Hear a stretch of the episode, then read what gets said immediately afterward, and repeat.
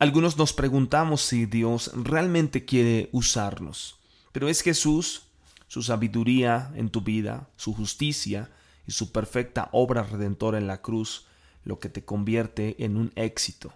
Entonces cuando te jactas o presumes de tu éxito, solo lo puedes hacer porque Cristo está en ti. Este es el podcast Días de Gracia por Abimael Acosta. ¿Qué tal? ¿Cómo están? Yo soy Abimael Acosta y bienvenidos a este podcast Días de Gracia. Sin Jesús no tienes nada de qué jactarte, pero con Jesús en tu vida puedes jactarte de que Él y solo en Él, cada vez que tú haces algo en la vida puedes tener éxito y ser bendecido y que viene a través de ese favor inmerecido. Si eres fuerte, poderoso y sabio en ti mismo, entonces el inmerecido favor de Dios no puede fluir. Pero cuando te das cuenta de tus debilidades y la necesidad de, depender en Jesús, sabes que su favor inmerecido puede fluir sin obstáculos en tu vida.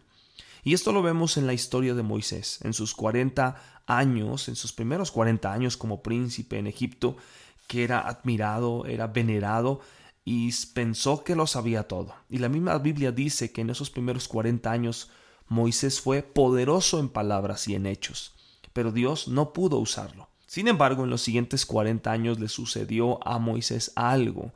Había huido de Egipto después de matar a un egipcio que estaba golpeando a un hebreo y se fue a vivir al desierto de Madián.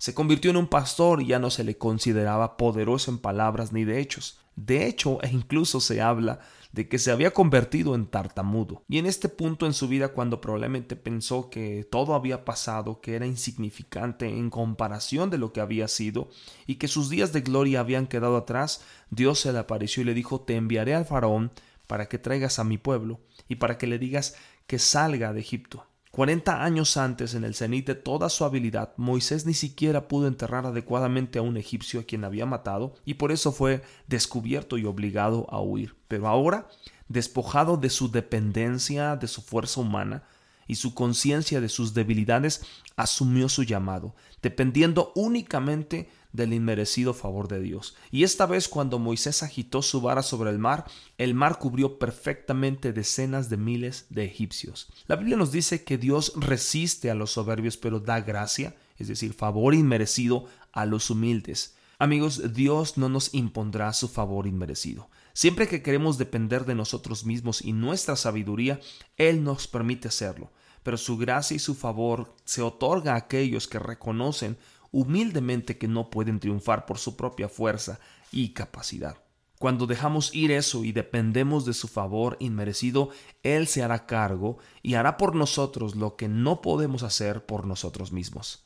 Entonces puedes seguir caminando por la vida pensando que son tus habilidades las que te van a conducir al éxito o rendir todas esas áreas en las manos de Dios porque sabiendo que lo que Dios puede hacer en nosotros es mucho más poderoso y de mucha mayor duración en esta tierra. Yo te invito a que hoy, como dice la escritura, tú puedas aprender cómo darle a Dios ese primer lugar en tu vida.